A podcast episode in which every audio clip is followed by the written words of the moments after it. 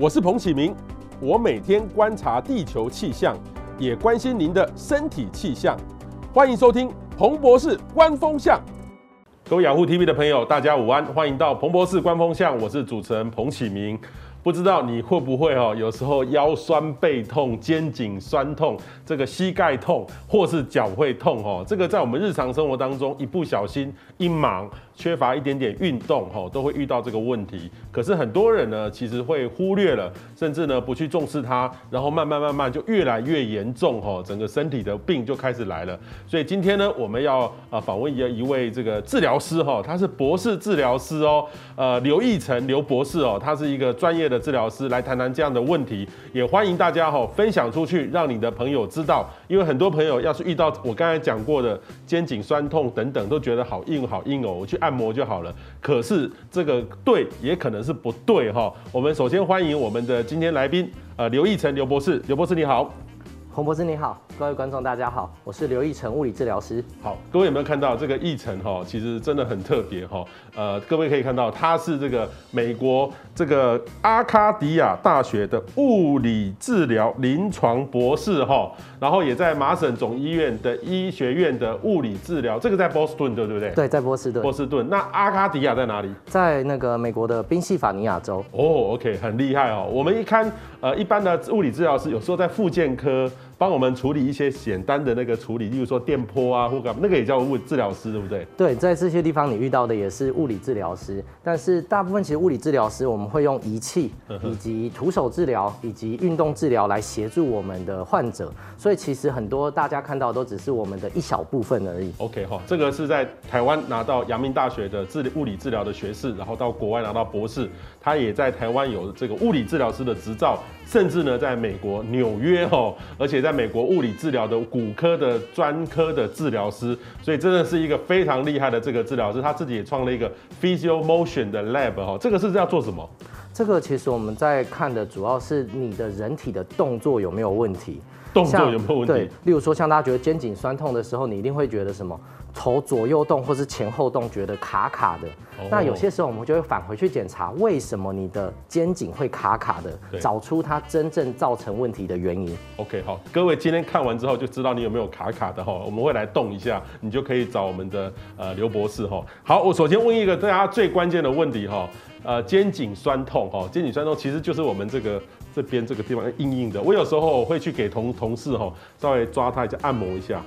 有时候同事好硬哦，有的又很软哦，软或硬哦，为什么会这样？是因为姿势不良吗？像这种肩颈酸痛的原因到底是什么？那这个姿肩颈酸痛的原因呢，其实有非常非常多种。很多时候大家都觉得说，是不是我姿势不良，对不对？例如说现在大家工作的时候常常都会用电脑啊。头就会怎么样？有点这样往前跑，或者是开始有点驼背，叫驼背这样。那很多时候人家就会说，对，姿势不良造成的这些问题。不过其实我们现在可以发现，这个姿势啊，跟我们的肩颈酸痛的关系没有这么大。很惊讶，其实跟肩颈酸痛关系最大的原因，是因为你停在这边用电脑很长的时间，就是没有停起来，是这样，这样很舒服啊。对。但是这样子久了也会不舒服，大家可以想想看，是不是你觉得肩颈酸痛的时候，通常是什么时候？工作结束，你可能要起来的那一瞬间才会感觉到。中间你在工作的中途中，通常比较少感觉到这样子的现象。从研究上面来看，其实固定一个姿势啊，超过三十分钟就算久。三十分钟。对，所以我们都很鼓励大家说啊，其实你可以设个闹钟，或是用个桌面的提醒。那每十五到四十分钟，你就要稍微动一下，不见得一定要站起来。你的身体只要，例如说你有稍微往左转、往右转。或者是做一些肩颈的运动，那其实就可以得到改善。我看到有一种在上班族哈，有一种就是桌子可以这样。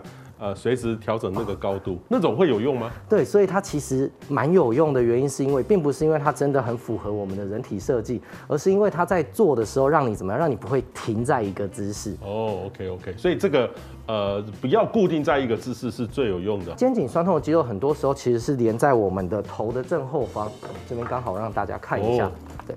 这个是我们的头盖骨的最下面，我们有很多的肌肉是连在我们的头跟脖子上面。另外有很大一部分肌肉是从我们的颈椎连接到肩膀上面。嗯哼。所以大家常在讲的肩颈僵硬，其实有两个不同的区域，我们可以做一些运动去协助它。嗯哼。要怎么做？你要现在示范给我们。没错，我们现在就来示范运动，刚好大家也可以跟着一起做。对，那第一个运动其实是。大家在网络上，你在 YouTube 上面搜寻，很多人都会讲到所谓的收下巴的运动。收下巴。那我们要特别讲一下，对，很多人收下巴会变成这样挤双下巴。双下巴出来。对，这样其实是一个有一点什么不正确的姿势。我们刚刚有跟大家提到，说是希望什么，让你颈椎的这些肌肉能够被延长，所以我们并不是把下巴真的往后推，我们想要做的动作是稍微点头的动作，感觉你的头上面有一条丝线。把你的头拉直，所以你会有整个人好像往上这样子的感觉。我们来示范一下，这个是常见比较错误的动作，它会做出来的动作会变成这样子，挤双下巴，挤双下巴。你会发现这样子连讲话都很困难。对，我们只是把下巴稍微收进来一点点而已。对，感觉好像有东西拉长的感觉，这样子其实就够了。嗯哼，不需要像有一些影片教的这么的夸张，拉到这个位置。然后你在这边轻轻的做什么？点头，下巴稍微收进来。虽然我们戴着口罩，大家看不太见，下巴稍微收进来，你会感觉到头头盖骨正下方的位置稍微被拉长，然后稍微抬头，做一点这样子的动作，其实就可以让我们颈后的肌肉得到很好的舒缓。要做几下？像这样，我们如果一个上班做了这样一个小时，要做几下？一般来说，其实在做十五到二十下左右就可以了。嗯哼，对。那刚好大家也可以做一个测试，因为这个是一个下巴的动作，嗯、所以当你的肩颈真的很僵硬的时候啊，你的下巴是没有办法碰到胸口的。嗯哼，哦，这个是一个很简单，大家可以自己检查。如果你发现肩颈很僵硬，下巴碰不到胸口，嗯、那第一个你可以做一些这样子收下巴。点头的动作，对，再小一点点，太大了，小一点点，对，就真的只有点头的感觉。但是如果这个双下巴出来就不对了。对，因为如果挤到这样就是太多了，你把你整个脖子往后推过去，这样反而对你的脖子不会这么的健康。嗯嗯。在使用电脑的话，跟大家多讲一个重要的设定荧幕的小诀窍。嗯哼。萤幕的最上面应该要跟你的眼睛看出去的高度一模一样。荧幕的最上，例如说我将用这个 iPad 是这样，再这样高一点点，对，等于是这个这个屏是要跟我平行。没错，因为你想想看，如果你的荧幕比较高的时候，其实你要上下看荧幕，你的头就会越来越往前跑。对，我像我有的时候。同事就这样，对，会这样掉出去，往前倾。但是如果你跟他一样高的话，你其实就会利用我们刚刚的这个运动，对，往下看，往上看，会比较大的几率可以避免你做出这样子的一个动作。嗯，可是我们有时候看手机啊，或干嘛就这样看，这样这样不好，对不对？嗯，因为这样的话，我就等于是。呃，姿势第一个是斜的，这个久了之后，我这边就很酸痛。对，没有错。会这样，对不对？对，呃，当然这个姿势并不是这个姿势不好，还是一样嘛，对不对？时间维持久了，你才会觉得不舒服。嗯。所以当我们这样子在使用电脑的时候，跟我们在看到建筑工地的起重机很像。嗯。你脖子后面的肌肉其实是这样子吊住你的头的，所以久了。你在看的时候不会不舒服，什么时候会不舒服？当你要回来的时候。所以这样子可不可以使用我们的一些三 C 产品？其实可以，但是一样是时间的问题。最好你一下在这边，另外拿起来用。那以我自己来说，其实我都是尽量拿起来用。有些人就会跟我说啊，拿久了很酸。我说对，因为很酸了，代表你该休息了。很酸了就是要该休息。没错。为什么会腰酸？哈，就是腰酸背痛。哈，像腰酸背痛，其实跟肩颈酸痛，你看我们在。台湾讲酸跟痛的时候，其实是很类似的感觉。那运动比较不够的时候，就像我们在长时间用电脑、长时间坐着一样，你的腰、你的身体会比较僵硬。所以僵硬的时候，其实你就会容易感觉到这样子酸痛的感觉。刚好，呃，博士可以跟我一起来做一下一个很简单的检查，你会不会可能容易有腰酸背痛的现象？就是坐着，手可以放在胸前，嗯，手可以放胸前，然后我们慢慢的把上半身往。右边旋转，右边旋转，对，然后慢慢的转回来，然后再慢慢的往左边旋转。如果你转出去的这个角度啊，没有超过四十五度，也就是你的身体没有办法让你一边的肩膀很轻松的到达你的身体的中间的话，那你可能就有一些什么躯干比较僵硬这样子的现象。躯干僵硬。对，那这些人就比较会容易腰酸背痛。那跟运动太少会腰酸背痛，运动太多其实有时候也会。所以我们在讲腰酸背痛的时候，呃，对于大多数人来说一样，第一个不要维持坐姿太久。第二个，我们等一下会教大家一个旋转配上呼吸的方式，去帮忙大家怎么样，可以去舒缓背后的这些肌肉不适。那其实动作跟我们刚刚讲的这一个旋转的方向非常的类似哦。不过这里要跟大家在大部分做运动的时候刚好有点不太一样，我们不想要做的这么挺，身体稍微放轻松一点点。刚刚大家在做这个动作的时候，可能有些人，例如说我刚看彭博士在做，他往左边转的时候比较卡，而且会看到一个什么感觉，好像腰比较紧的感觉。很多人在转不过去的时候，他会想要用身体翘起来的方式去做，对，所以我们先让身体放轻松，嗯，不用管它到底能够转多少，嗯哼，我们从这个位置一样，手放在胸前，轻轻的向其中，例如说我们一起先向左边转，对，转到最左边的时候，在这个位置吸气，吸气的时候注意不要让身体挺起来，一样维持稍微有点驼背的位置，吸气，对。然后吐气的时候，试试看再往左边转多一点点。对，你这时候会感觉到肚子有点紧紧的。好，你可以再吸气一次，吐气的时候回来。那如果你觉得自己的两边都很卡的话，那一样你可以再做另外一边，或者是你发现只有一边过不太去，那就可以一样用这个方式吸气、吐气的方式，慢慢的让我们的身体得到它原本应该要有的弹性。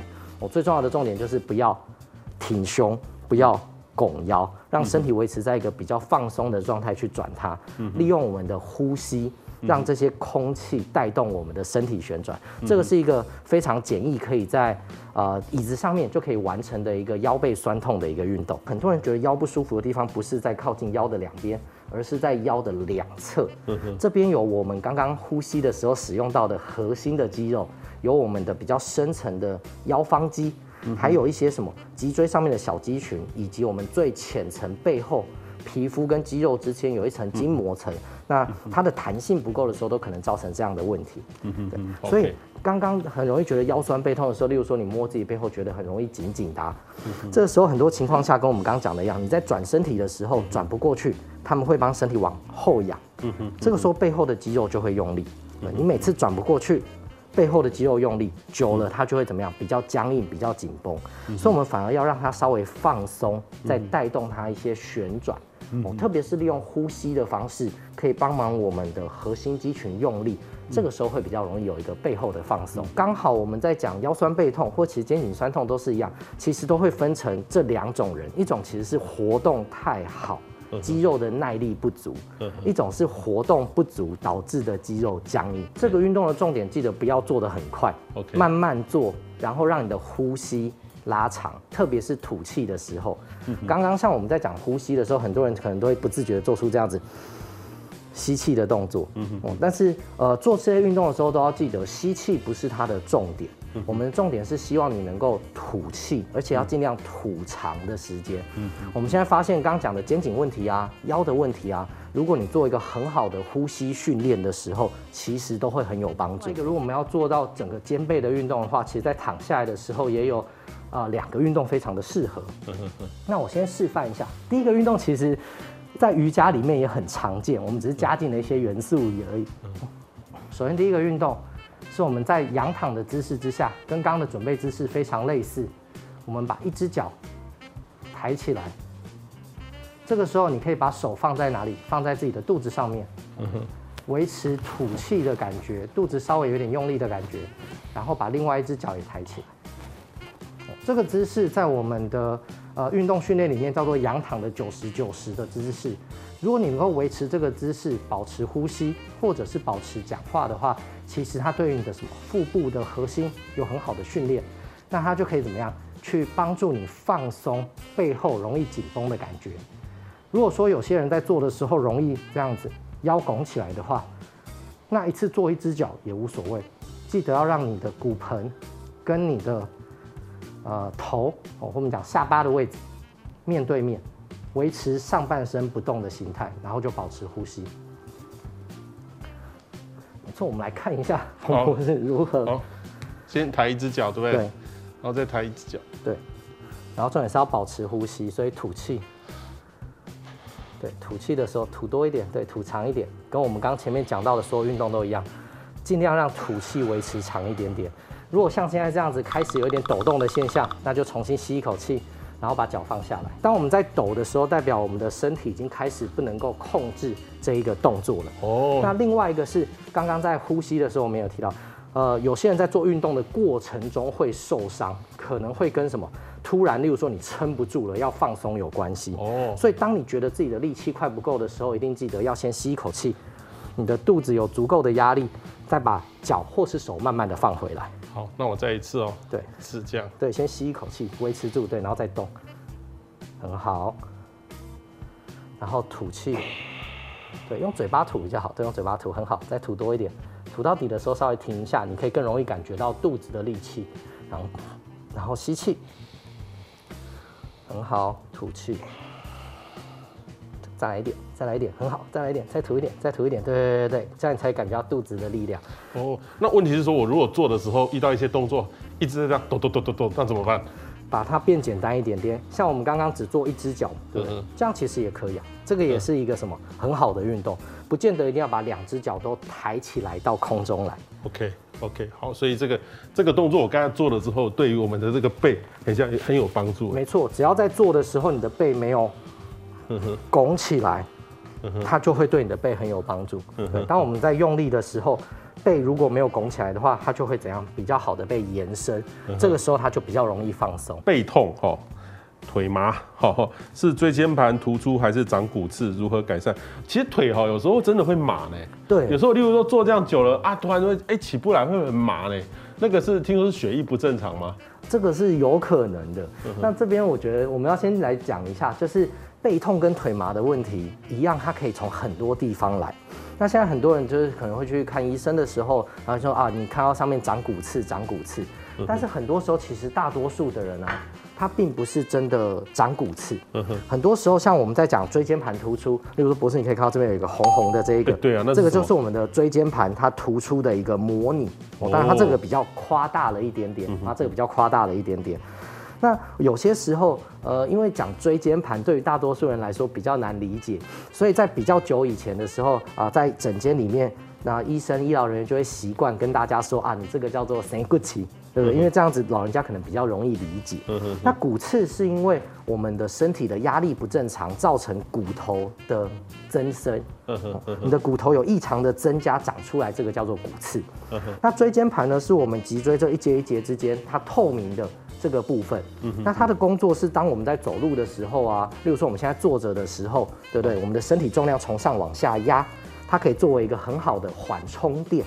OK。那当这个缓冲垫受到太多的压力的时候，它支撑不住了，它就会开始有这样挤出来的现象。这个就是我们一般常常在讲的椎间盘突出。嗯哼哼。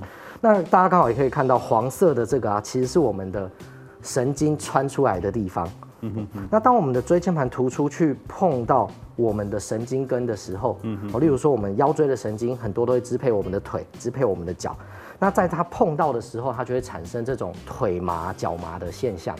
哦，所以腿麻、脚麻不见得是我这样一个姿势这样这样放久了，这样这样翘二郎腿放久了腿麻。对，不见得是，不见得是，不见得是。不过像我们刚刚讲的一样，因为它这个是椎间盘突出来会碰到，可能会产生麻木。对不对？哦、所以会跟腰的动作比较有关系。哦，有些时候我们翘二郎腿啊，翘久了产生的这样子一个麻的现象，可能会来自于我们这样放上来的时候，我们的神经，例如说膝盖后面的神经，或者是大腿、屁股里面的神经，它这些神经跟穿出来在更远的地方。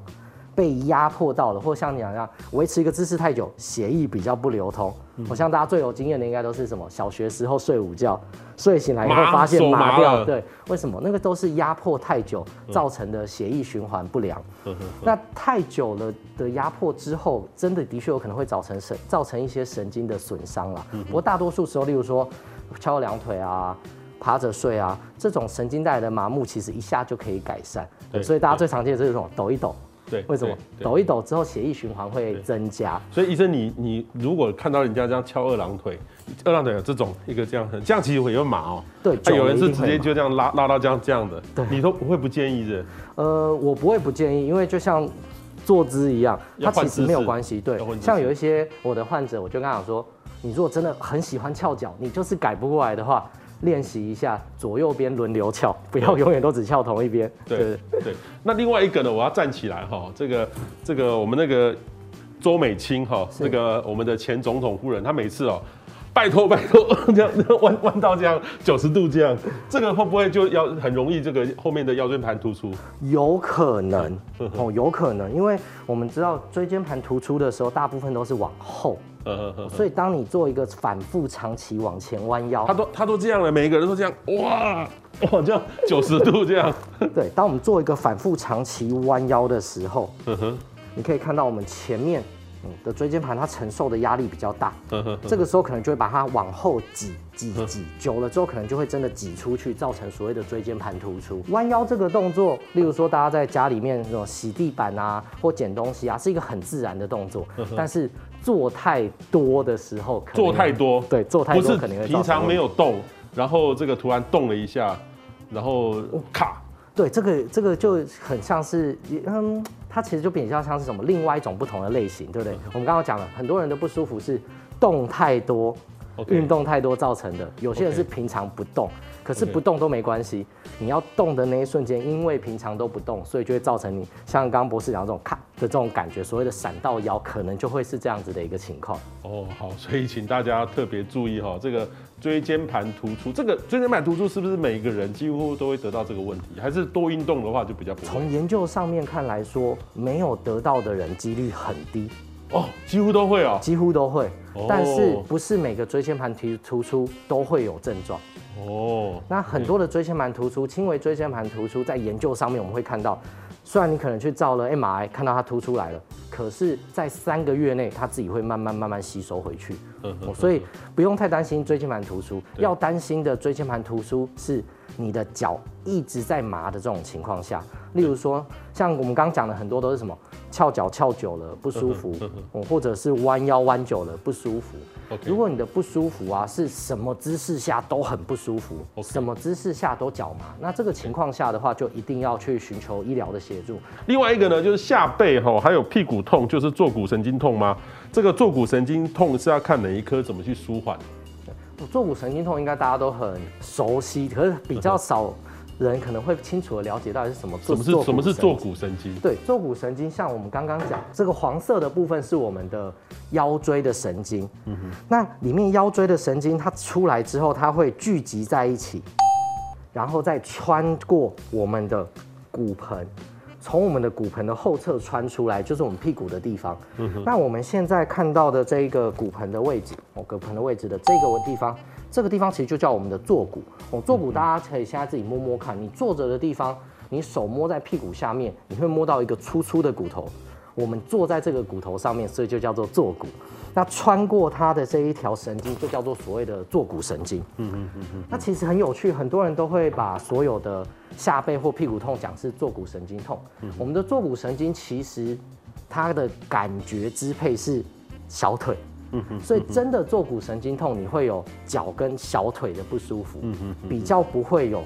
屁股跟大腿的问题，坐骨神经痛其实呃看骨科也可以，看复健科的也可以。OK，那以舒缓的部分的话，刚好我们尽量，因为大部分人可能比较没有一些躺着运动的习惯，所以我们其实坐着就可以做到一些运动。Okay. 好，来示范一下。坐骨神经它其实不是只有在坐骨的地方，它往下一直到我们的整个大腿、小腿的后侧。所以一个很简单的坐骨神经的舒缓，其实就是在坐的姿势之下。把膝盖伸直，对，然后把脚往上翘起来，对对，把脚往上翘起来，就是这样，对，翘起来，然后维持在这里，然后再往前，脚先放开，膝盖再弯回来。哦，我们可以再做一次。那坐骨神经在做这个动作的时候，它会被拉长，被拉长。嗯嗯，你放松的时候，它会回去。所以其实你可以把神经想象成有点像是橡皮筋一样。我当你一直把它压着的时候，这条橡皮筋会出问题吗？我们需要做的动作就是把这条橡皮筋给拉长、放松、拉长、放松。我在这样的情况之下，你的坐骨神经的血液循环会比较好，其实会有一定程度的缓解。那有一些人他的坐骨神经的痛感比较明确的话，其实就可以不用像我们刚刚一样伸到这么直，可以把脚稍微放低一点点，一样做一个翘脚，好，往前压，好，翘脚。往前压的动作，所以医生再做一次。我们刚刚那个第一个先先做好，对不对？对，我们就侧边，对，屁股不动，把膝盖先伸直，对，然后把脚勾起来，这个时候你的神经会被拉紧。嗯哼。这个时候有些人可能会觉得有点麻，有点不舒服，没有关系，我们没有停在这里，拉紧以后，脚先放松，膝盖再放松回来。那针对一些有些人很容易觉得腿后面很紧的人，他可以不用举到这么高，他可以放在地上就好。记得把脚勾起来的时候，膝盖不要同时弯起来。嗯。对，脚勾起来，脚往下压，来回做这个动作可以让这个神经比较舒缓。嗯，那另外一个哦，坐骨神经通过了我们屁股后面的肌肉，所以很多人其实是因为屁股的肌肉哦太紧绷，造成的一些问题。那很常见的一个伸展方式，刚好跟我们刚讲的二郎腿翘腿一样，这个动作翘久了会造成坐骨神经痛，因为它会把我们屁股的肌肉拉得比较紧。那屁股的肌肉拉得比较紧，就跟我们平常在讲肌肉伸展是很类似的，所以我们一样可以用这个姿势，把脚翘起来之后，对。脚先翘起来，对，不要整个跨过去哦，这种脚踝而已，对，然后让你的胸口慢慢的靠近你的小腿，这时候应该可以感觉到屁股后面有一条肌肉被拉得很紧，有，对，拉紧，然后再慢慢的回来。那我们因为这条肌肉拉紧可能会压到神经，所以要注意，我们不要停在这里停很久，不是越紧越好，不是越麻越好，你有觉得拉紧了就可以回来。那一样，这些运动都可以跟我们前面讲的运动都很类似，可以做十五到二十次这种比较反复次数多一点，然后没有这么累的一些运动方式。那另外一个就是，呃，一阵子没有运动再回去运动的人啊，一定要很重要，量力而为。量力而为。对，因为我们如果一个礼拜不运动的时候，我们的身体很聪明，我们的肌肉其实是属于高耗能的组织，所以今天它比较用不到的时候，你的大脑就会自动判定说，那我们要减少能量的消耗。所以就会让这些呃组织的活性，或者是让这些功能比较降低。所以当然希望大家尽可能的维持运动，对不对？不过不见得一定要说一定要说什么做特殊的重训啊，或者做特殊的一些训练。你日常生活里面很多时候就可以做，呃，针对你的生活或针对你的工作的一些运动。就最常见的其实就是当大家在坐椅子的时候，你有没有想过往后坐？坐下去的过程中，你每次坐椅子的时候，是不是真的都有好好的坐下去？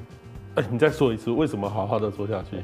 很多人在我们一般来一般站起来就随随便便就这样坐了，就坐了，就这样了。对，很多人在坐的时候，第一个会扶，对，扶这件事情会是一个帮助。第二个是很多人在坐的时候，就会像刚刚大家听到的一样，会有一个比较重的声音，这样不对，对。对，实际上你每次在坐下来的时候啊，如果你都能够就是慢慢的坐下去，不要发出声音。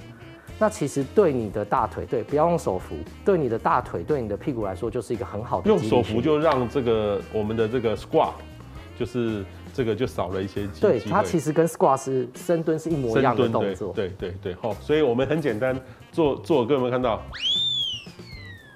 没错，这样子其实你每天日常生活，你每次站起来、坐下来，其实就会有什么很好的训练效果。那医生你，你你不是 我们的刘博士哦？我们一般哈习惯，好像李登辉，呃，副总统、前总统，他他当副总统的时候，看看那个蒋总统的时候，听说他都只做一点点这样，很认真这样。然后后来当总统就往后坐，就这样，就这样。这个你觉得，如果是你们，你是一个物理治疗师的话，你我们怎么做会比较好？在做的时候，其实后面这一个，我们像我们现在椅子后面有支撑，对，其实有靠上去的这一个动作是比较好的。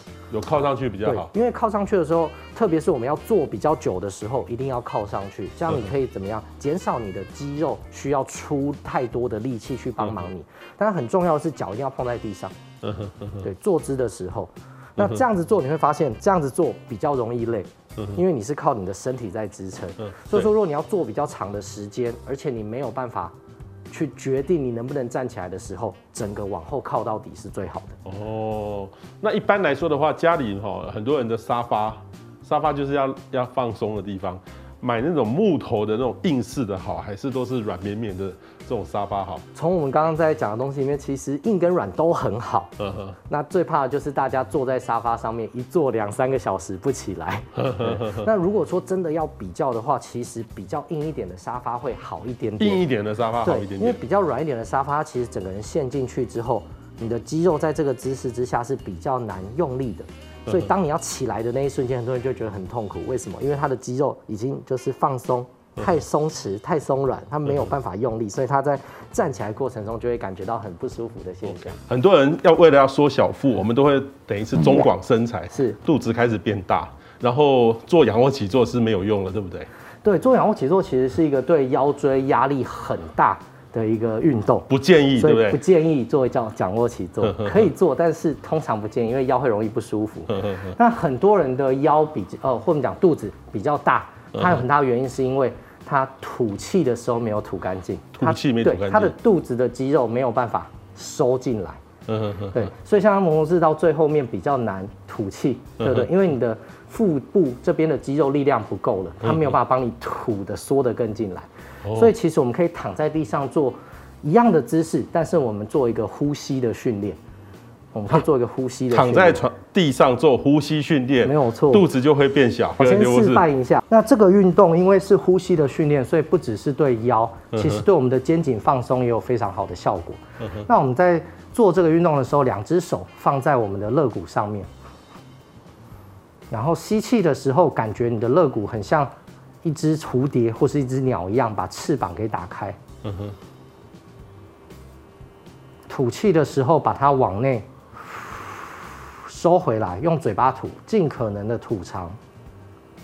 吐到最底后，稍微憋一下，感觉一下肚子的用力，然后再重新吸气。两边打开。然后吐气。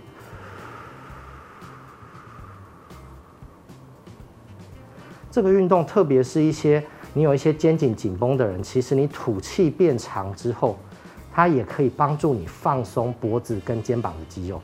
那当然，刚彭博士问到的，你的肚子的问题啊，因为你的肚子的肌肉学会了怎么样收回去，所以它就会让你的肚子看起来变得比较小。是看起来比较小，还是真的会比较小？实际会比较小。很多人的肚子会很大，并不是真的很胖，而是因为他们肚子的肌肉没有维持一个收缩的力道。哦，各位听到没有？这个做仰卧起坐。比较没有用，对，是没有用还比较没有用？呃，没有用，没有用哦。做仰卧起坐没有用，所以我之前跟他说要缩肚子，一直做一直做是没有用的。对，因为你那样在做，是中间这条肌肉一直在用力。那很多人很多觉得自己胖，或者是有些人其实明明就很瘦，可是觉得自己小腹很大，原因是因为我们这里有一片肌肉是长横的。这条肌肉没有收进来，其实它就会让你的肚子看起来比较大。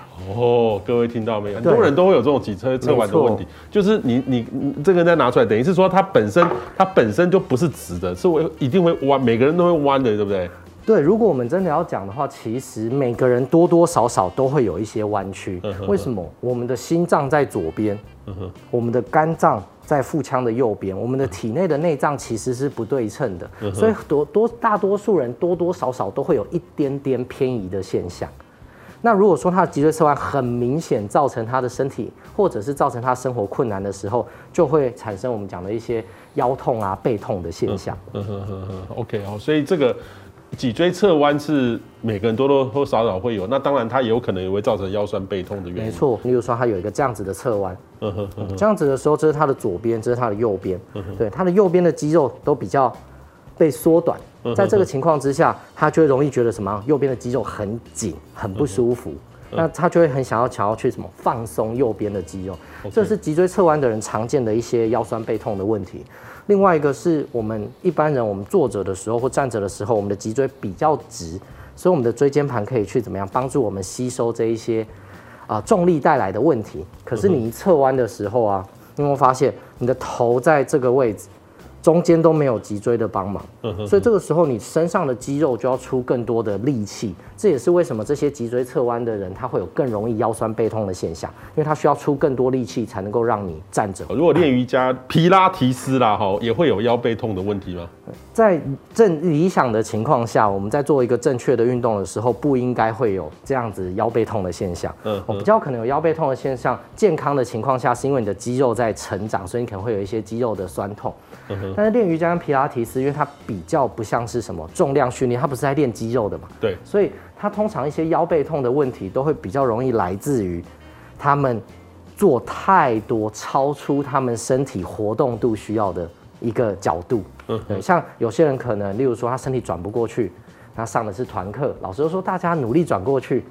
他硬要转过去的结果，就会造成超出了身体承受的极限，就会有可能有腰酸背痛的现象。如果是训练带来的肌肉酸痛的话，哦，这种肌肉酸痛一般来说最多最多大概只会维持个两天到四天左右的时间。对，如果超出这个以上还在酸痛或者是有疼痛的感觉的话，那代表在运动的过程中出了问题。另外一个，你可以知道有这个疼痛不对劲的现象是，这个疼痛是刺痛。刺痛。对，大家应该知道，肌肉在成长过程中的那种痛感，并不是我们会有发炎的那种红肿热痛这样的问题。所以只要不是这两种情况的话，一般来说两到四天，你可以做一些热敷，做一些有氧运动，可以促进这样子的一个肌肉不舒服的。呃的这样的症状的一个舒缓，我们节目很多人在看，所以就希望跟大家分享一个知识。我们唯一知道的对于抽筋的原理，就是我们不知道人为什么会抽筋。对，大家都已经习惯我们说哦，我们缺乏离子，缺乏离子。对对对。可是有研究家，呃，有一些科学家们去研究发现。其实他们把这些抽筋的人血液拿出来检查的时候，其实并没有真的离子缺乏的问题，完全没有没有任何原因，就是我们不知道为什么。就是现在知道抽筋的原因，就是不知道什么原因。对，有很多的理论，但是没有一个讲得出来。就像打嗝一样，对，大家都会在网络上查说怎么治疗打嗝。打嗝也是一个大家想研究出来，但是不知道原因的一个现象。那抽筋的时候，当然传统上面的处理，我们会希望把。啊、呃，抽筋的肌肉整个延长，例如说小腿抽筋是很常见的，呃、对不对？呃、所以小腿抽筋的时候，因为自己要搬到有时候不容易，对、哦，所以你可能可以靠在墙壁上面，哦，脚靠在墙壁上面，然后把膝盖给伸直。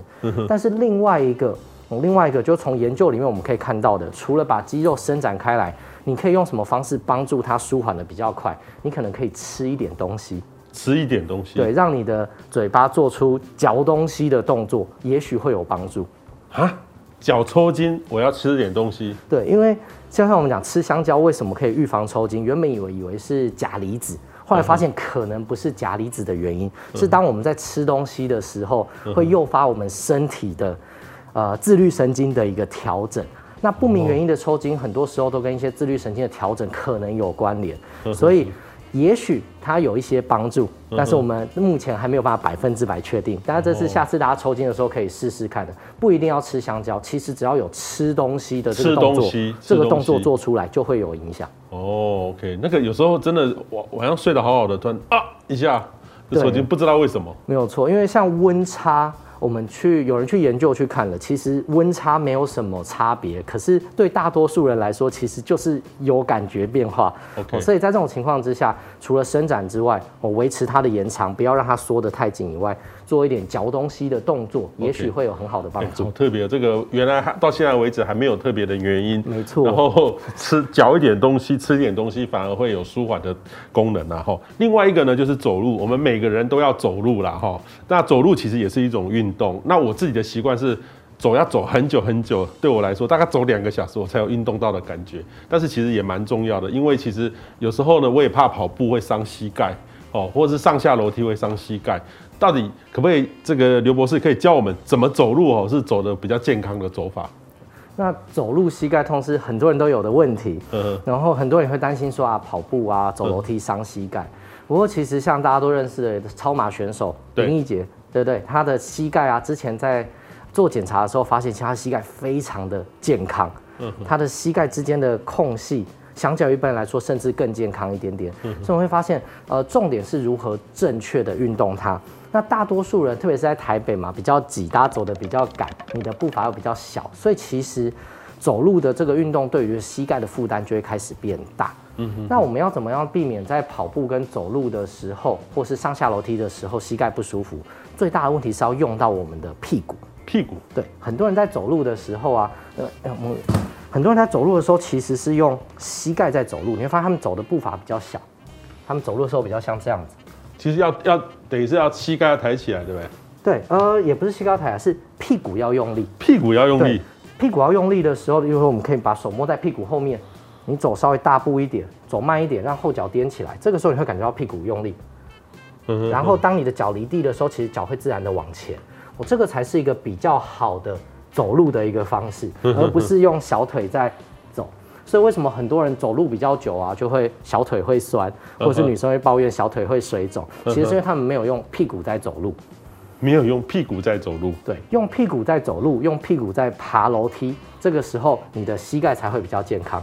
用屁股在走路，屁股在，你这个再示范一次，怎么用屁股走？大家一开始没有感觉的话，你可以先摸在自己的屁股上面，然后记得要稍微大步一点点，对，大步一点点放下来，后面这只脚有有有踮起来，有踮起来这个动作，对，这样子。然后当你只要把脚一离开的时候，你会发现其实你会自然的往前把脚摆出去。所以我们在走路的时候，其实步伐要稍微大一点点，会比较适合。OK，那怎么判断是用屁股走，还是只能用小腿走？因为很多人就这样这样走，怎么去辨辨别一下？对，所以一般我们在看的时候，刚刚我们看到我们用屁股走的时候，其实它是一个很顺畅的、比较大步伐的。用小腿在走的特色，就有点像彭博士刚刚提到一样，他们会抬膝盖，哦，他的屁股没有往后推出去，他的动作都是用膝盖在走，他真的是这样在走。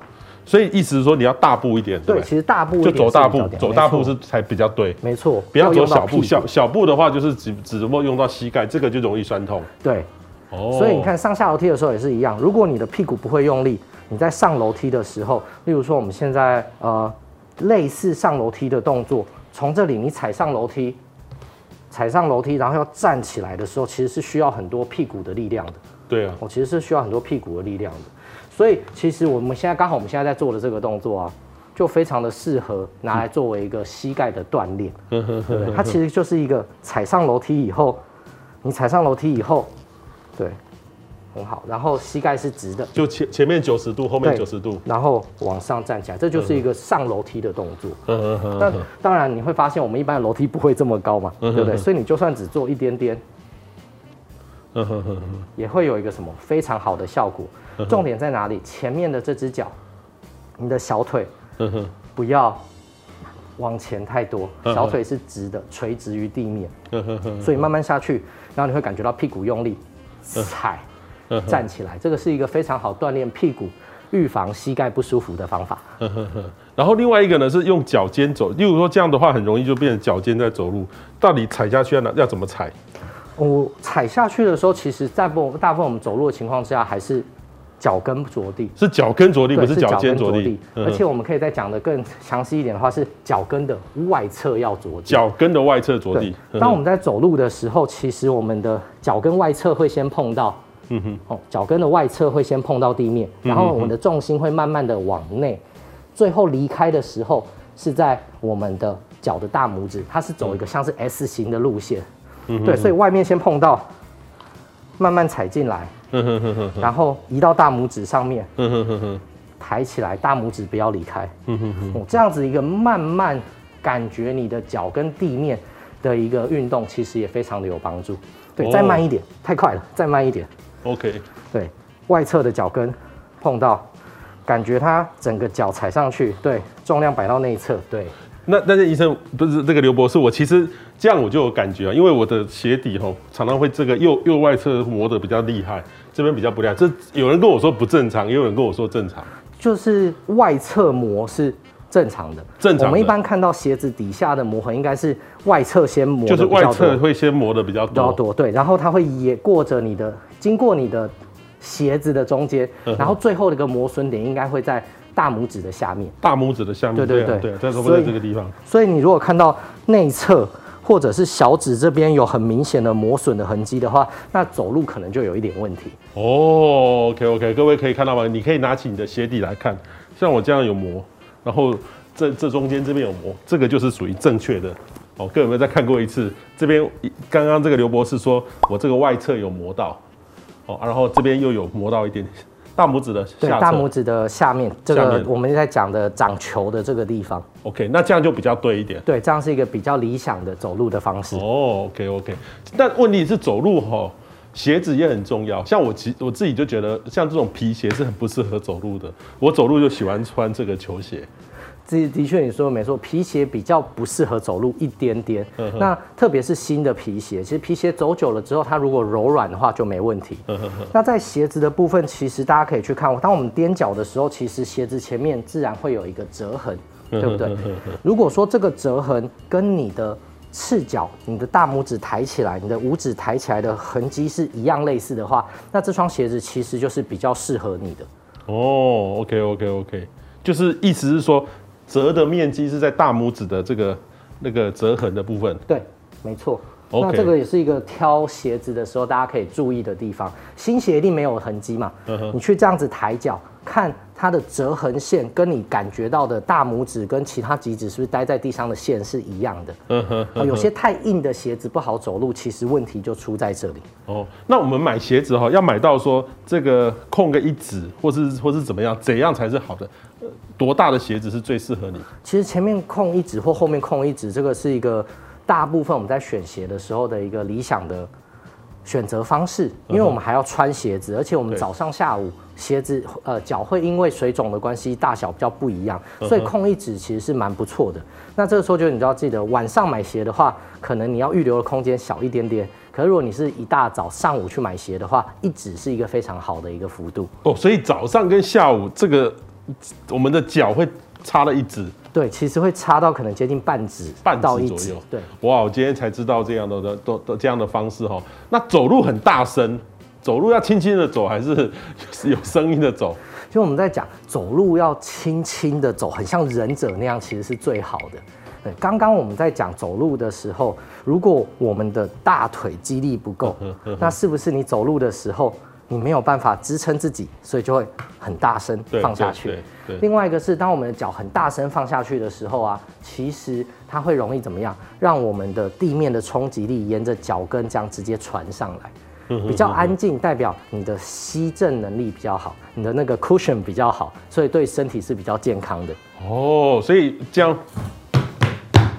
这样走路这样不就不对？对，这样其实是不正常的，是要轻轻的走。所以你最好能够轻的、轻轻的走，像我们刚示范的一样，你要慢慢的走，本身是一个很棒的练习动作，在家里也可以马上可以做。嗯哼，慢慢的走，重心从脚跟的外侧移到整个脚掌，嗯哼，然后移到内侧，然后我另外一只脚也轻轻的着地。嗯哼，这个练习对于很多人来说会发现很困难。OK。走得很快的时候，容易会很大声，那其实就是他控制不了自己的身体，每一下都这样重重的落地。OK，那这样不只对自己的身体不好，对楼下的邻居其实也不太好。这真的非常的有趣。像我们刚刚提到躯干用呼吸的方式啊，我也是在外面常在教人家怎么样呼吸。所以呃，这可以算是一个现代文明病的一个问题。我们。忘记怎么样好好的呼吸，忘记怎么样好好的走路。那如果我们再加码一个膝盖的动作的话，手放在膝盖内侧，确保它不会往内倒。另外一只手放在屁股的旁边，引导你的屁股动作，然后往后坐下去。坐的时候要确保你的脚不会翘起来，不会往外翻，不会往内翻，它是踩住的。往后坐，然后再起来，往后坐。如果你膝盖往内跑怎么办？用你的手帮忙，稍微扶正，往后坐下去。你的大腿的后面外侧会感觉到用力，然后再回来。嗯嗯嗯。好，这个这几个动作哈，大家好好做一下哈。最后呢，就是这个脚痛了哈，就是足底筋膜炎哈。所以我们这个足底筋膜炎应该是看骨科，对不对？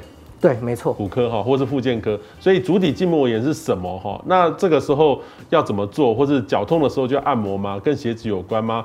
多久会好？可以运动吗？如何缓解？呃，还有一种方式走石头路哈，就是说这样脚去这个刺激它，刺激的更多。这一堆的问题，这个都跟脚有关，可不可以？这个刘博士跟我们来解释一下。这个是我今天带来的一个足部的模型，那它是一个右脚的模型，你可以发现它的内侧有一个。比较高的一个像弧形的形状，外侧比较平。那其实这个就是我们的外侧的足弓以及内侧的足弓。那常常我们在讲足底筋膜炎啊，其实就是我们足底下面的这一些组织它发炎的时候带来的症状。那很多人会觉得说脚痛是不是只有足底筋膜炎一种？其实不是。足底筋膜炎最大的特色是你早上起床下来的第一步会很痛。那可以想到，当我们在走路的时候，我们的足弓其实是会比较高，我们踩到地面的时候，它会变得比较扁，起来的时候又会比较高，所以它是有点像是什么，像弹簧床一样是有弹性存在的。嗯嗯嗯。那当今天他们这边发炎的时候，就像你身上有一些伤口一样，它会变得比较怎么？比较紧，比较肿。嗯。所以你早上睡觉的时候都没有动，下来的时候动的第一步，让你的什么？足底筋膜拉长了，一被拉长，它被刺激到了啊，就很不舒服。所以大部分时候足底筋膜炎，像跟我们刚刚提到的一样，它主要是看骨科或者是附件科。在有发炎的情况下面，你可能会需要一些药物、一些注射的帮助。嗯。但是问题是在为什么你的脚底会发炎？嗯。那脚底会发炎的这一个情况，跟我们刚刚提到的肩颈啊，跟我们刚刚提到的腰其实很类似，它也是一个什么？不会动造成的结果。所以，像将我们的脚如果这么僵硬的时候，它没有弹性。那刚刚我们在做的练习里面，你会发现它走路会怎么样？撞到地上没有办法吸收，它也会发出很大的声音。哦，所以足底筋膜炎是一个非常复杂的问题。那它脚痛的时候，到底可不可以按摩？这件事情可以按，也不能按。嗯，为什么？当你在正发炎的时候，就像你的伤口正红肿的时候，一般大家都不会去揉它吧，对不对？那在比较舒缓了之后，你可以做一些轻度的按摩。嗯哼哼哼。所以刚好就到我们最后一个问题的部分，石头的健康步道，其实对于脚底，刚博士也讲的是一个很大的刺激，很大的刺激。对，所以正在发炎的时候去走这种石头步道，可能会更严重。嗯哼。但是在平常的时候去走。对于脚底来说，其实是一个很不错的刺激，所以会依据你的情况而有所不同。嗯嗯。那有些人会觉得脚底不舒服，脚底很紧，就会做脚底按摩，对不对？那这个其实也对于我们的足底筋膜是一个非常大的刺激，所以比较简易的做法，我们可以例如说买一个像这样的按摩球，或者是我个人建议，如果你有在打网球的话，网球是一个软硬度最适中的一个放松道具，你可以踩在网球上面。然后做一个前后的滚动，嗯，例如说我们现在把鞋子脱掉示范的话，就是我的右脚。那很多人在滚或是按压的时候会做错地方，要记得我们主要都在跟在足部的内侧，足部的内侧。对，那我们也不要去用力压它，就是这个内侧。没错，也不需要去用力压它。例如说，我们现在请博士体验一下，脚弯起来多一点，弯起来多一点，膝盖，对，慢慢放上来，对。在坐着的时候就可以了，往前让它沿着，沿着我们的脚到达你的足跟，然后往后，往后再多一点，再多一点，再多一点。要我自己要用力，对不对？对它用力，轻轻的就好，不需要用力。嗯，因为你太用力的话，其实会让它绷得很紧，反而很难放松。你这个很舒服，对，这样子做其实非常非常的舒服，舒服。因为我们我们自己在做瑜伽课会买那种有那种东西会去滚它。是也是这种功能，对不对？对，那滚的时候，就像我们刚刚提到一样，大家要注意，不要太用力。不要太用力。很多人在滚的时候，越滚觉得越舒服，就越用力。嗯、用力久了，其实反而可能会造成足底筋膜的发炎。嗯哼哼哼。OK，那所以这个我们今天有带来这个瑜伽垫哈，这个足底筋膜这个还有什么样的动作我们可以来做？没有错，那足底筋膜我们刚刚提到它的特色，就是因为你的足弓不会动，所以我们等下会带大家两个。在瑜伽垫上面怎么样做一个什么筋膜足底筋膜对足底筋膜的一个活动，其实就是我们我们足弓的活动。OK，所以大家等一下在跟着做的时候要注意一下你的脚的这一个足弓的位置，它有没有活动？你现在看到你的大拇指到脚跟有一个比较像拱形的，这个就是我们的足弓。对，那有些时候有些人这边没有一个拱形，他就会被说是。扁平足哦，这个扁平足就是这里没有，对，就是这个足弓不见，就这个足弓不见了，就扁平足。对，扁平足还不用当兵呢。对，够扁的话不用当兵。那足弓的动作，一般人其实很难控制自己的足弓，所以最简单的方法就是模拟我们在走路的时候，当我们走路重量放上去的时候，我们的足弓会自然降低。嗯，对。当我离开的时候，足弓会自然回弹。嗯嗯。所以，我们等一下的动作就是，你可以把。一只手放在膝盖的内侧，嗯哼，对，另外一只手放在屁股的外侧，嗯哼。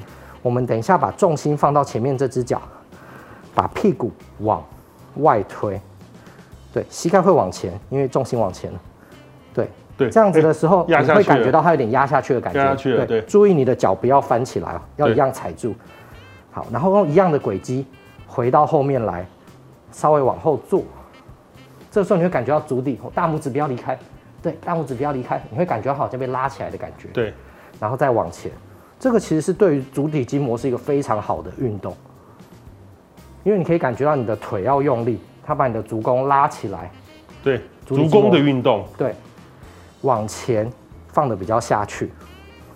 那这个运动为什么我们手要放膝盖？因为有些人在做的时候，我们很怕的是什么？膝盖往内跑出去。嗯嗯嗯。对，所以我们希望你的膝盖。是跟你的脚呈现一直线，你的另外一只手轻轻的摸着，对，往前，对，膝盖不要往内跑，是屁股往外，对，感觉到足弓内侧压在地上的感觉，嗯嗯，往后稍微往后坐一点点，感觉你的脚好像沿着整个腿后被拉起来，拉起来的感觉，没有错，可以吗？往前，足弓向内，我的脚还是贴在地上，膝盖维持在脚掌上面，嗯哼，往后。对，你看我坐的越下面，我的足弓被拉得越高。嗯嗯。那当然，你可以不用跟我一样坐的这么下面，你可以做依照自己能够控制的距离去做调整。嗯嗯嗯。那两边来回都做，一天其实可以做大概五到十次。五到十次就可以了。对，你可以做更多，但是因为这个还有什么？你的屁股的力量够不够？嗯嗯。对。好，这是第一个运动，这个对于我们的这个足底筋膜这个这一块很有用。没错。那另外一个运动，我们的足底的这个动作，其实像我们刚刚讲的一样，跟走路一样，跟你的屁股有很大的关系。嗯哼。所以另外一个非常常见、简单的运动，就是我们可以在瑜伽垫上面做我们的屁股的运动。屁股的运动。那我先示范一下，这个动作应该很多人都做过，但是我们要把它跟你的足底给合起来。嗯哼。所以躺下来的时候。躺下来的时候，我们让我们的两只脚稍微宽一些些。嗯哼，对，很多人在做的时候会做错，变太窄。嗯哼，宽一点点。嗯哼，甚至到达三十四十五度都没有关系。嗯哼，从这个位置轻轻的扶住我们的屁股，然后让屁股往天花板抬上去。这个时候你会感觉到比较多屁股在用力的感觉。对。然后我们再把我们的脚掌。的外侧，也就是大概第五指的位置，稍微往下踩。这个时候应该感觉到更多的屁股，然后脚先放松，屁股再慢慢的放回来。这个我们叫桥式啊？对，是桥式吗？没错，这个是桥式的一种。但是这边我刚刚我帮我说我帮你稍微调整一下，嗯哼，来放下来一下。那我们在做桥式的时候，膝盖可以弯多一点没有关系，弯多一点。嗯哼，对，但是。腿要稍微打开，嗯哼，没错，很好。然后从这个位置把屁股往上抬以外，你的脚张得越开，越容易感觉到屁股。膝盖不要掉出来哦。对，跟我们刚刚讲的一样，大拇指要踩住，很好。到这个位置以后，试试看用小拇指往两边踩，对，很好。你会感觉到更多的屁股，然后慢慢慢慢慢慢的放回来。哦，我知道了。那种感觉很强烈呢。对，那我之前桥式都做错了。因为有些人做桥式，他在训练的地方不一样。可是我们特别要练足弓跟屁股的话，从屁股抬上来之后，我们的小拇指的外侧要加一个压的动作。嗯嗯嗯。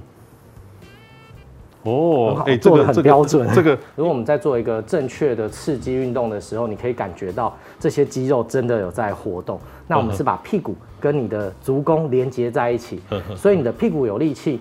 足弓健康，足底的问题会减少，膝盖的问题也会跟着减少。哦，那如果这种地板的话，对于背有有什么运动会比较好的？对，对于我们的肩背，肩背。对，那其实第一个刚的刚刚的这一个什么，刚的这一个抬屁股的动作，其实很适合。各位如果回过头来重新看一下，分享给你朋友，你大概从你的肩颈到你的脚，都可以得到很多的问题。哈，所以今天呢，我们非常谢谢刘义成。